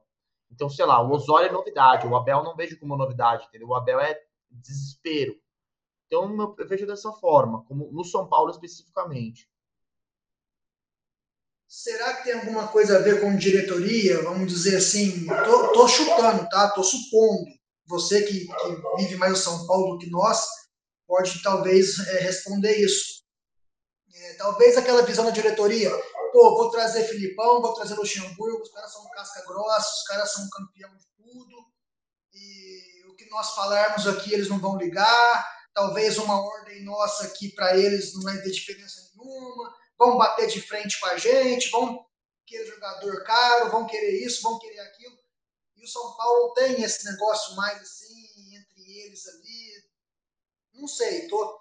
Eu acho que tem sentido um pouco. Eu acho que nessa questão das contratações e exigências, porque, por exemplo, os últimos técnicos que vieram, é, nenhum deles tinha autonomia e poder, carta branca, de fazer a contratação que quisesse. Isso, e eu isso. acho que o que você está falando, por exemplo, Luxemburgo, ele iria botando os pingos nos is, igual no Cruzeiro que ele sofreu lá, falou, cara, no mínimo paga o salário. Acho Exato. que o São Paulo ele ia falar assim, ó, pô, preciso de um elenco XPTO para trabalhar. E aqui, todos os técnicos que estão vindo para São Paulo estão trabalhando com o que tem mesmo. Assim, acho que é o que tem, você se vira aí, se machuca, machucou, se tem da base, é da base, se a gente vai vender, vende. Porque o Rogério Senna, na primeira passagem dele também, isso eu já ouvi de próprios atletas que trabalham com o Rogério. Falam, pô, o Rogério estava com um time na época de 2017, mais ou menos, mas que ele, ele, ele gosta de jogar desde a época do Fortaleza com os pontas, né? O São Paulo usava o Luiz Araújo e o David Neres naquele ano com o Rogério Senna. Vendeu o David Neres, na sequência vendeu o Luiz Araújo. Acabou com o time, entendeu? Dois meninos da base, os pontas, estratégia de jogo. Então, assim, se fosse um técnico meio parrudo, acho que o cara não, o cara ia falar, vou embora. Eu tenho, tenho essa sensação, entendeu? É Porque, isso que eu quis dizer. É isso que eu, eu quis entrar nisso. Sim. Eles podem mudar a regra do jogo com o Doriva, com o Diniz, com o próprio Rogério, que está começando a carreira, mas ama o clube. Quantas vezes for e quiser, porque a gente cansou de ver problemas de técnico com o jogador, o Nenê com não sei quem, depois o Ganso, depois não sei quem, depois o Reinaldo. E não acontece nada, porque acho que tem essa coisa do clube, de ele poder estar tá amarrado no clube, né? Pelo menos igual você comentou. Eh, lógico, não é afirmando nada, mas olhando de fora, tem essa sensação também. Que um cara mais, mais experiente, mais vencedor, não está disposto a tanta, tanta picuinhice que acontece, tantos problemas que acontecem no clube, né? É, é isso aí. A gente acho que nós chegamos num, uhum. num ponto em comum. Marcelão, Ainda continuando nos lados do Morumbi, queria saber do Pedro a questão, a opinião dele do, a respeito do Daniel Alves, né? O pacote Daniel Alves, porque foi trazido pelo Raí, né? Junto com o Pássaro, a administração do Leco, enfim, foi um desastre total para os cofres combalidos do São Paulo Futebol Clube. Né? Acho que na visão do São Paulo foi um desastre financeiramente, tecnicamente, estrategicamente, porque assim, como eles queriam, uma coisa é você pagar um milhão e meio e ter como provar que vai pagar um milhão e meio de alguma forma. Outra coisa é na suposição. O São Paulo, quando contratou Daniel Alves com esse salário, eu lembro que ele disse que o marketing ia pagar. Pô, como é que funciona isso, entendeu? Então, assim contratou o Messi, paga 10 milhões e fala assim, vai vender camisa. Se não vender, entendeu? Qual a credibilidade que você tem que vai pagar? Fez um contrato longo com um jogador velho. Tô olhando só, assim, se você fosse aquele filme lá, o Moneyball dos Estados Unidos, não sei se já viram com o Brad Pitt, que ele fica olhando as estatísticas do beisebol e ele baseia o time dele. Até o Bradford da Inglaterra, da Premier League, é um pouco assim também. Que o cara compra os jogadores só de acordo com as estatísticas e o que ele rende de acordo com o que ele quer. O Daniel Alves é um cara que veio em decadência. Não que ele é um mau jogador, ele, pelo contrário, um excelente lateral. Mas ele veio já sem os clubes quererem renovar o contrato dele por algum motivo, não sei qual. Se ele fosse alto, alto nível, alto nível, Juventus não ia ter perdido um jogador desse nível, o Paris Saint-Germain idem, e o próprio Barcelona idem. Eu acho que assim, ele continua sendo um cara de alto nível, mas que tem suas limitações. Como meio-campista, nunca se provou. Então, vai pagar um milhão e meio para o meio-campista que nunca se provou. Daí começam os problemas que é muito difícil. Até o Arsenal fez um negócio muito, muito bacana, que deveria ser exemplo, que ele contratou aquele cara que é do Real Madrid, o Odegaard, dinamarquês, um menininho meio-campista. Tipo, acho que não sei se 25 milhões, 30 milhões de libras por ele. E ele divulgou no site os motivos que o fizeram levar a isso ele falava assim, ó, o jogador na terceiro, terceira parte do campo, ele desarma X número de bolas e cria tantos números de gols. Ele é o líder em assistências quando a bola é ali pelo lado esquerdo do campo. Ele é o cara que mais desarma os zagueiros. Enfim, várias justificativas que levam a falar ele valeu os 30 milhões. Quando você põe o Dani Alves na balança, eles falam custo zero de contratação. Mas esse custo zero de contratação é enganoso quando você tem um salário muito alto, né? Mas eu, assim, olhando o lado do Daniel, ele tá super certo de cobrar o que foi devido para ele no contrato, eu penso dessa forma. Ele tem o produto dele, que é caro, porque ele chegou onde chegou, não foi à toa. E se você quer pagar o produto dele, você tem que pagar, porque Se o São Paulo achava que ia ter um milhão e meio de receita, na verdade ele achava que ia ter mais para poder pagar um milhão e meio do Daniel Alves. Então, cara, se ele vai jogar de graça, vocês vão ganhar 3 milhões, como assim? Entendeu? Ninguém trabalha de graça. É, então, acho que ele tem o direito de receber. Só acho que ele foi um pouco mal nas palavras. Tanto quando ele ganhou a seleção olímpica, ele não tinha que falar nada do São Paulo naquele momento, que ele começou a dar umas declarações que já começou a desgastar. E também eu acho que aqui, quando ele fala assim, é muito de jogador, mas se for assim, a gente condena todo mundo. Que ele fala que joga por amor e tudo, não sei o quê. Pega um pouco mal na situação que a gente vê o Brasil hoje, ele falar que joga por amor, sendo que a gente já viu exemplos de atletas que jogaram por amor mesmo e não foi dessa forma. Por exemplo, o Juninho Pernambucano no Vasco, quando eu lembro que ele cobrava um salário mínimo porque era obrigado a cobrar. O próprio Alex no Curitiba, duvido que ele tinha o maior salário do elenco e ele era o melhor jogador no ano quando ele jogou na época que tinha o Lincoln também, tinha o Robinho, tinha uns caras bons jogadores com ele. E, enfim, ele fez parte de um, de um projeto pessoal dele, entendeu? Que era jogar a Copa do Mundo. E São Paulo comprou. E o São Paulo que errou, não o Daniel. O Daniel Alves, ele não acha que ele errou com o São Paulo. Porque o São Paulo tem um contrato, ele falou que ele disse na entrevista até umas semanas atrás que ele sempre colocou a seleção como prioridade, avisou isso no contrato. Então, tudo estava definido antes. Então, acho que daí o erro é de quem contrata. Porque você falharam aí, deixaram a bucha para as gerações futuras, né? Porque a conta ainda tá, tá, Acho que nem começou a pagar, na verdade, começa a pagar em janeiro, janeiro do ano que vem. É, exatamente. Aliás, o Dani Alves, que era fãzão do trabalho do Diniz, e esse endeusamento, hein, Pedro, da, por parte da imprensa, Fernando Diniz. Bom, confesso que agora eu estou um pouco satisfeito com o Diniz no Vasco da Gama, mas é...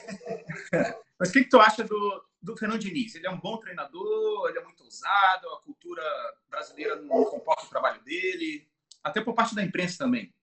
Acho que assim, eu tenho dois jeitos de olhar, né? O jeito do torcedor, que pode olhar que ele não ganha nada, e daí ele é um péssimo treinador, que não tem resultado. E o lado do cara que valoriza o esporte.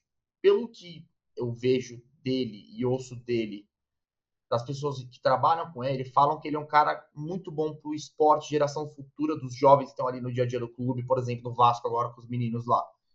Ele é um cara que só tem a agregar para as pessoas do Vasco e não o contrário. Eu acho que assim, ele é difícil você comprar o estilo de jogo dele a vida inteira falar, você, você quer que o Vasco jogue assim por 15 anos? Você fala, meu, perdão, ferrou, não sei, vai ter anos que vai ser sofrido. Na Série B dá para jogar mas esse estilo de jogo dele faz todo. Como o futebol é passageiro, para o atleta é bom, eu acho excelente. Ele sai da sua zona de conforto, tem que se virar e aprender a jogar um futebol mais dinâmico, mais tático também, mais móvel dentro do campo, que ele consegue se movimentar melhor.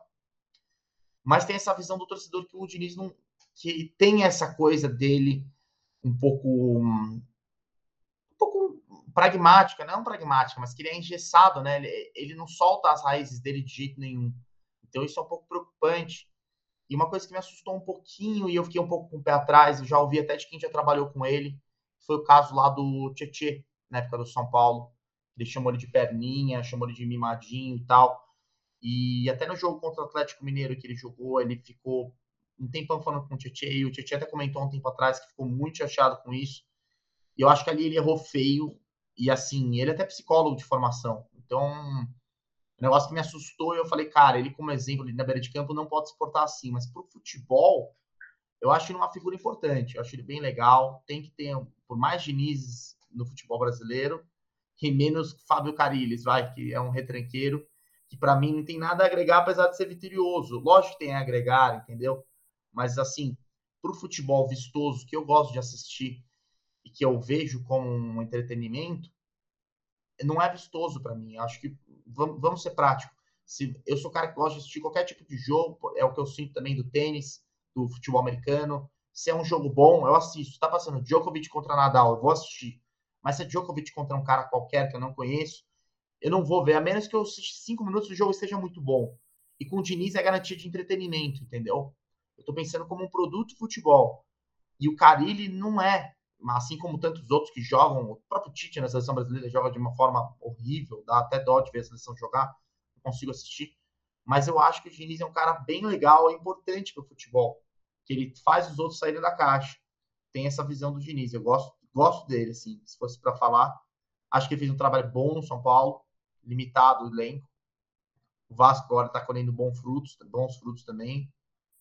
A gente nunca viu ele num time muito forte, né?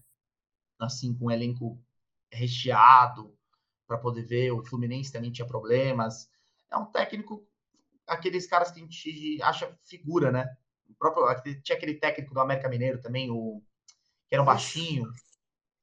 Não, o, tem o Lisca Doido também, o Givanildo. Givanildo. Givanildo. Os personagens fazem o futebol ser mais gostoso, apesar de. E não, não desmerecendo eles, não, mas, é, mas eu acho que eles têm que existir, fazem uns trabalhos bem feitos, mas eu, nunca eu diria que o Diniz é seleção, entendeu? É um Diniz é seleção. Eu fico de fora dessa. Mas que ele tem que estar presente, tem que estar presente no futebol. Olha, de repente ele pode mais para frente chegar à seleção brasileira na surpresa, hein, Galate? Vou queimar minha língua. Mas o, olhando, olhando, olhando pela parte técnica do negócio, né, de, vamos dizer assim, de, de, de dentro de campo mesmo, o, o, Diniz, ele é. Como é que eu posso falar o termo aqui? Ele é um cara que não, não como você falou, não abandona as raízes dele. Né? Isso é bom porque ele, ele tem o método dele de treinar, tem o que ele acredita, o que ele estudou e o que ele aplica. Ele não, não, vai, não vai querer mudar, ser modinha, jogar com, por exemplo, na época que a Espanha ganhou a Copa, que o mundo inteiro jogou no 4-2-3-1, porque a Espanha foi campeã assim. O Diniz não mudaria o estilo dele porque a Espanha ganhou a Copa do Mundo, por exemplo. Né? Ele acredita nisso é o que ele sabe, é o que ele estuda, é o que ele aprendeu e ele vai, ele vai em qualquer time que ele for. Pode ser no Real Madrid, pode ser no Ibis. Ele vai jogar com poste de bola, com goleiro saindo, jogando, queira você ou não.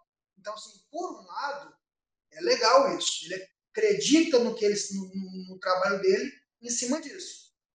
Por outro lado, essa questão dele não ver o elenco logicamente que ele vê, ele não adaptar o elenco que ele tem com o estilo de jogo que ele gosta, eu acho que já fica um pouco aqui. Aí já a balança dele já faz isso aqui. Né? Ele não consegue equilibrar ela.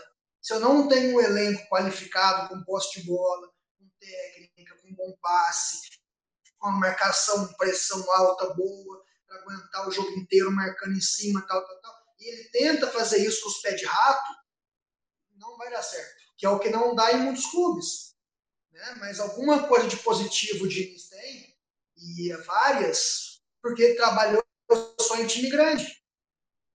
Ele sai de um time grande, ele vai para outro. Não é aquele negócio do time, do time grande, não deu certo, ele vai para um time pequeno, ele faz um bom trabalho no pequeno dois anos, volta para o grande, cai de novo. Não, ele está sempre na primeira divisão, agora vai para o Vasco. Mas o Vasco é grande. Uhum. O Vasco tem um nome do Vasco da Gama. Entendeu? Então, assim, alguma coisa positiva o, o Diniz certamente tem sim, sem dúvida alguma.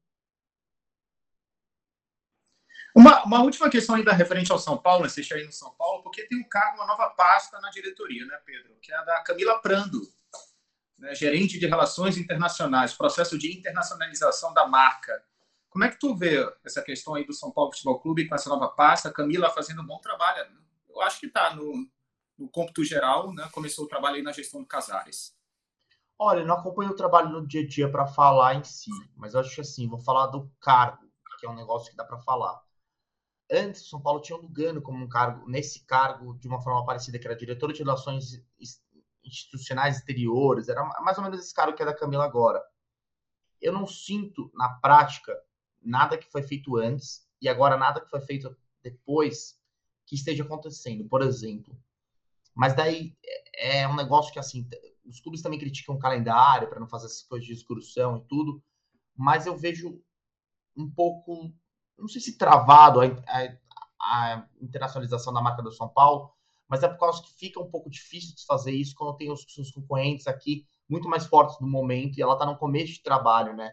Então, assim, a gestão do Casares começou há pouco tempo, tem já os clubes que estão, desde a época do, da Patrícia lá do Flamengo, na época que ela era presidente, começou a ter um Flamengo uma força maior e gestão agora mais ferrenha.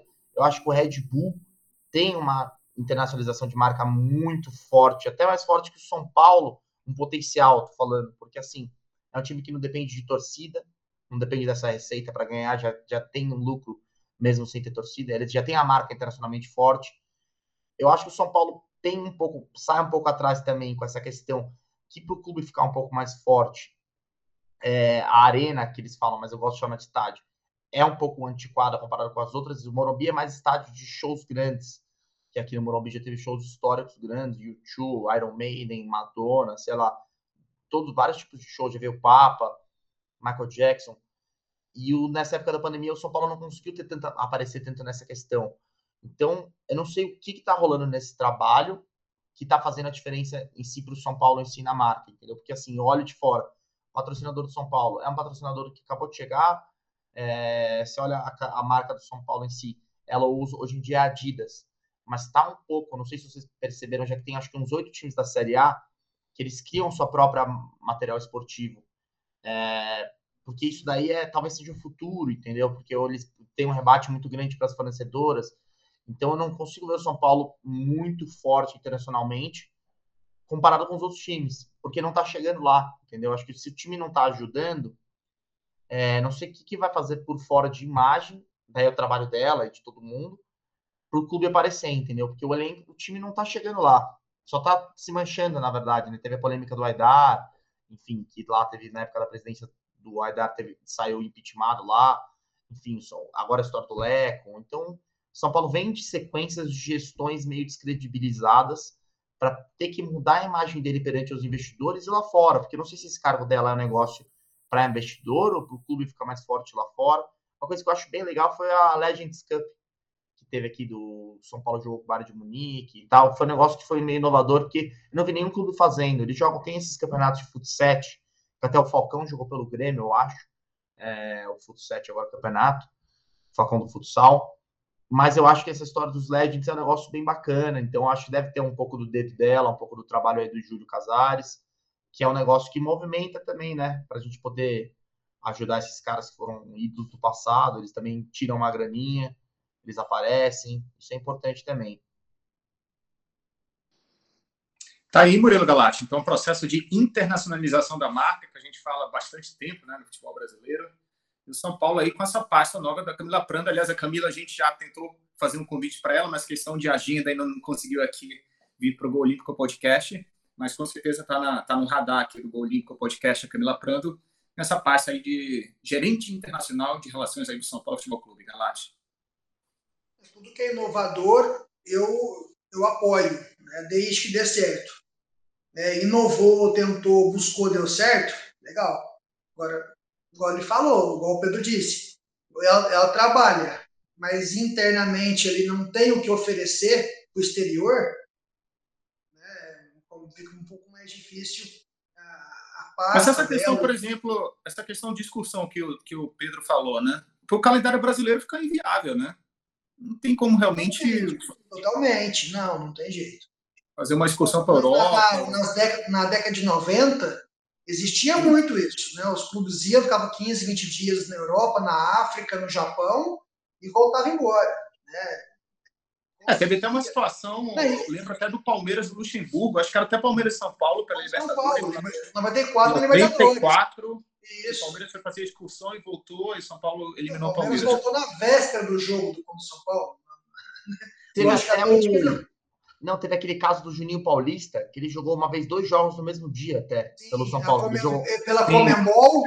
E não foi o Comembol. Ah, tá. Eu achava que tinha sido um amistoso fora e, e o brasileiro. Não, não, foi os dois não, jogos lá. Os dois jogos no Morumbi, acho que. O São Paulo pela... jogava, jogava Comembol com o Expressinho. Isso. O São Paulo jogava com a molecada Comembol. Caio Ribeiro, Juninho Paulista, Rogério Senna. Muricy era o técnico do Expressinho. Muricy era o técnico. Muricy Ramalho, treinador. Denilson estava nesse time Denilson. também. E tinha o time profissional. E o Juninho jogou. O jogo, como, como dizem, é, né? O, o jogo, é que o Juninho já estava na transição também. O Tele já estava puxando ele na época, né? Ele jogou o primeiro jogo da Comembol no, no primeiro, primeiro jogo e depois ficou ali já trocadinho no banco ali para fazer parte do profissional contra o Grêmio. Quem surgiu nessas excursões foi o Hernanes, numa excursão indo para a Índia com o São Paulo. Eles dizem que ele jogava lá no São Bernardo, o São Paulo precisou de Santo André, eu acho. Santo André. Daí do Santo André ele foi nessa excursão para a Índia, lá jogou bem, não sei o que, foi aproveitado aqui. Então até um jeito de aproveitar os caras. Eu acho que assim, você falou, o calendário não deixa.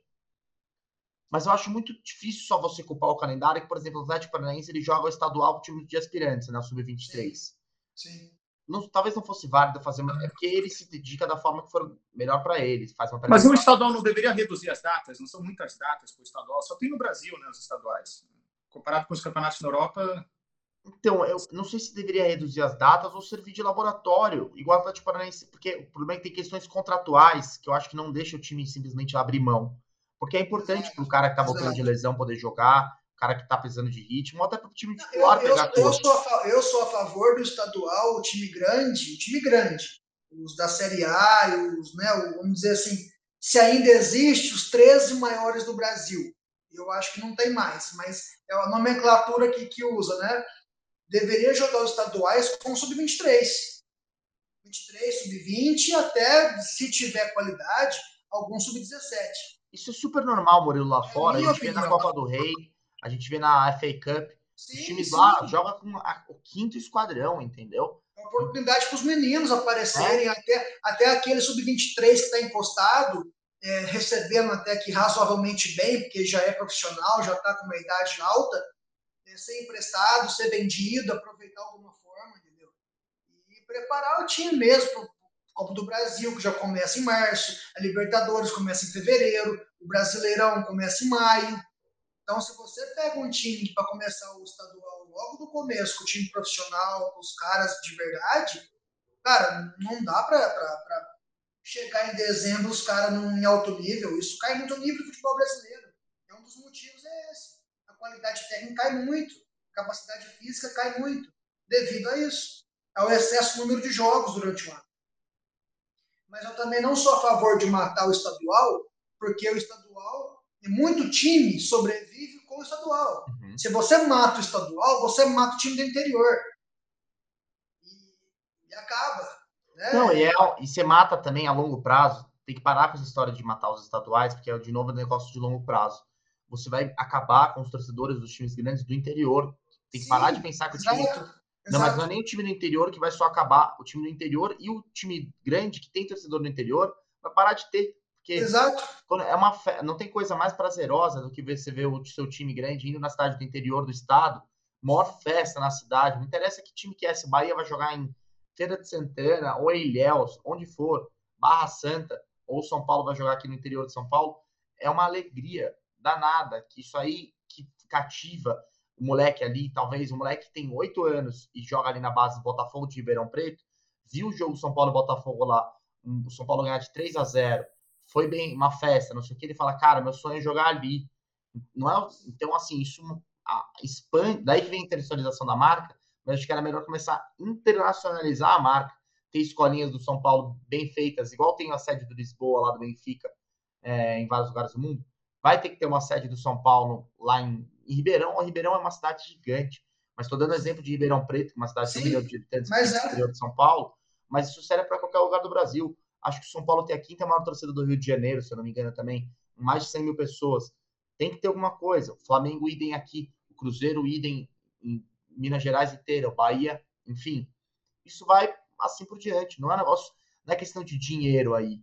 Acho que é questão de falta de querer, de gente preparada para fazer o negócio crescer de forma organizada. Porque você tem uma, uma quitanda, uma esquina, da, com a bandeira do Flamengo, falando que é a reunião dos flamenguistas nos jogos. Cara, isso aí não tem muito custo, entendeu? Falta organização. Então, é... Mas seria tipo uma espécie de embaixada de cada time? Acho que cada cidade. Não sei se é o melhor modelo, mas assim, o, o clube não precisa ter isso dele, mas assim, quando vai jogar numa cidade do interior, por que só ir no dia do jogo? Por que, que não vai dois dias antes do jogo, monta um São Paulo Fan Zone ali no centro, vai jogar em, sei lá, em Votuporanga, aqui no interior de São Paulo, cidade pequena.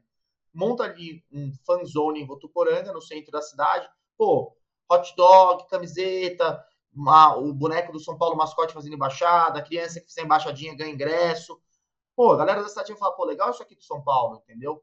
mas não fazem nada. Não precisa ter um negócio fixo que é caro, mas que seja um caminhão com produtos, entendeu? Com, com três estagiários trabalhando em prol do clube, ou gente de graça, porque assim, Quando eu era mais novo, eu trabalharia de graça no São Paulo. Hoje em dia eu vejo que é um problema danado.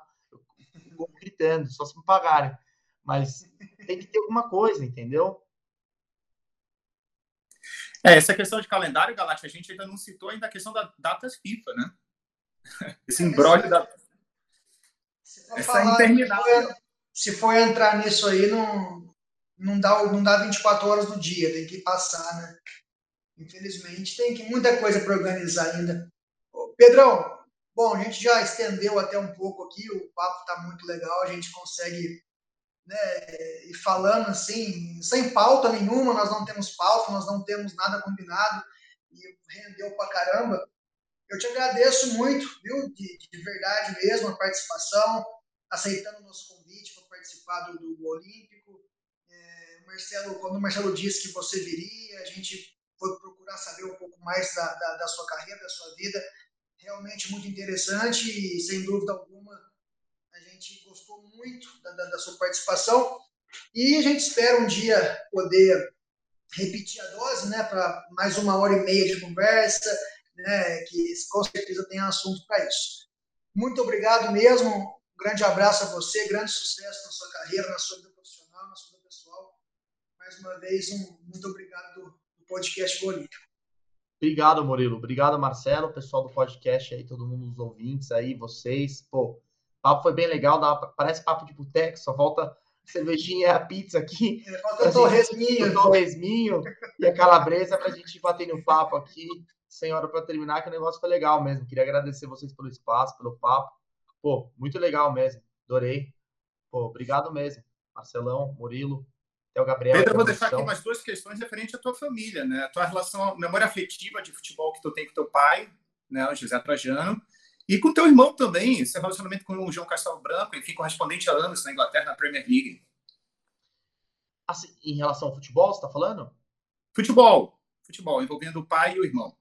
Assim, a, a relação que eu tenho com meu pai com o futebol é muito mais é, quente do que é com meu irmão. Porque é com meu pai, a gente, assim, a gente acaba sendo melhores amigos. E é aquele cara que eu consulto para tudo de futebol, mas coisas bestas e coisas importantes. Então, às vezes, em vez de mandar um grupo do WhatsApp para um amigo meu, a gente se liga. Então, tá vendo um jogo, liga e fala assim: você viu essa cagada do lateral do Grêmio? Puta que pariu. Que merda, o cara fez horrível. Então, a gente se diverte, tenta entender junto as coisas, as mazelas do futebol e as dificuldades. E a gente gosta muito do. do... Uma coisa que meu pai sempre comenta que, assim, eu, eu gosto do futebol, mas eu gosto mais dos personagens em volta do futebol do que do futebol. Por exemplo, onde eu quero chegar se eu, eu gostava muito do Pacaembu, então de assistir jogos aqui no Pacaembu. Se você vai no Pacaembu ali, eu, talvez eu goste mais de ver que tem um, um senhor de 102 anos ali no alambrado, com o dente mordendo o alambrado. Com radinho. Com radinho, do que, ver, do que ver mesmo o gol, os que já fizeram 20 gols, do, sei lá, do Gustavo Mosquito, entendeu? Do Corinthians, de fora da área. Eu reparo mais nessas coisas, que isso daí dá vontade de. Eu falo, cara, futebol é isso aí, entendeu? ver esse cara super feliz ali. Talvez ele tenha uma vida muito muquirana, uma vida mais, mais, mais árdua, mais difícil. Mas ali tá todo mundo junto, bilionário, muito pobre, todas as classes sociais.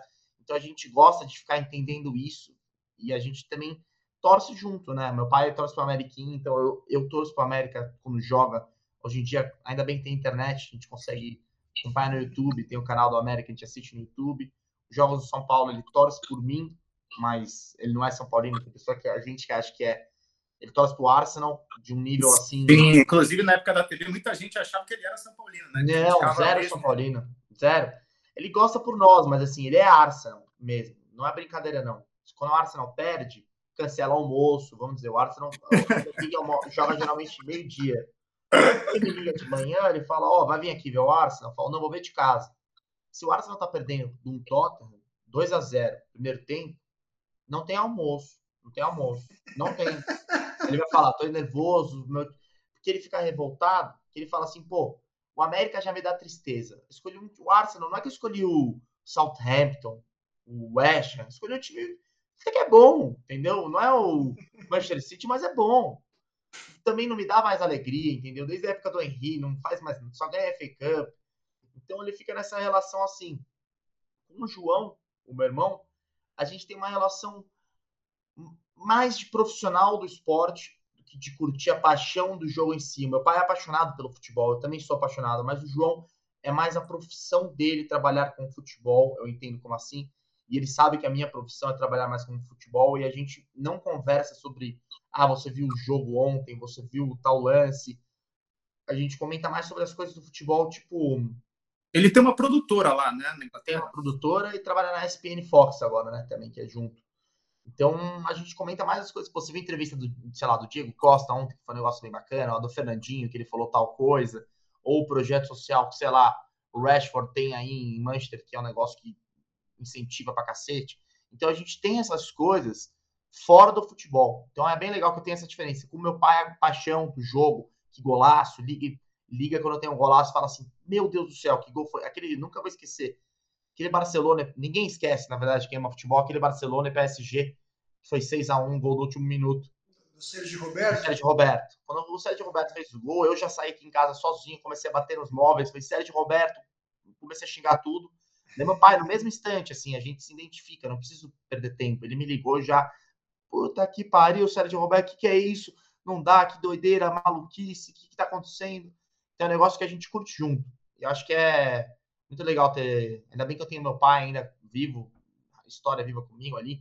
A gente consegue curtir bastante juntos o futebol e tantas outras coisas, mas acho que o futebol sempre vai ser o número um até, até o fim, não tem jeito.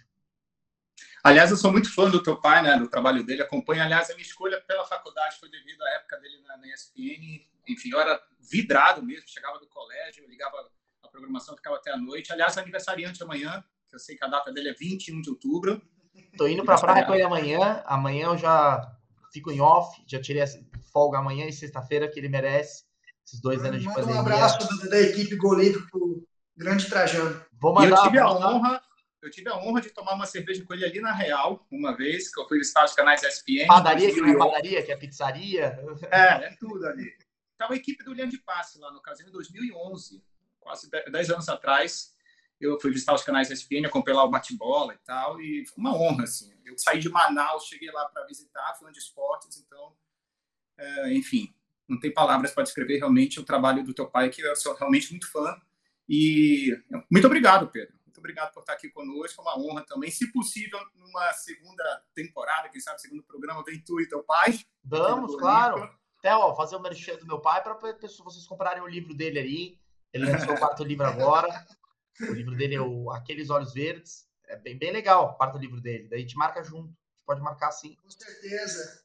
Mais do que combinado. Só fechar a data. Vai ser uma honra. Então tá aí, portanto, Pedro Trajano, nosso convidado de hoje no Gol Olímpico Podcast.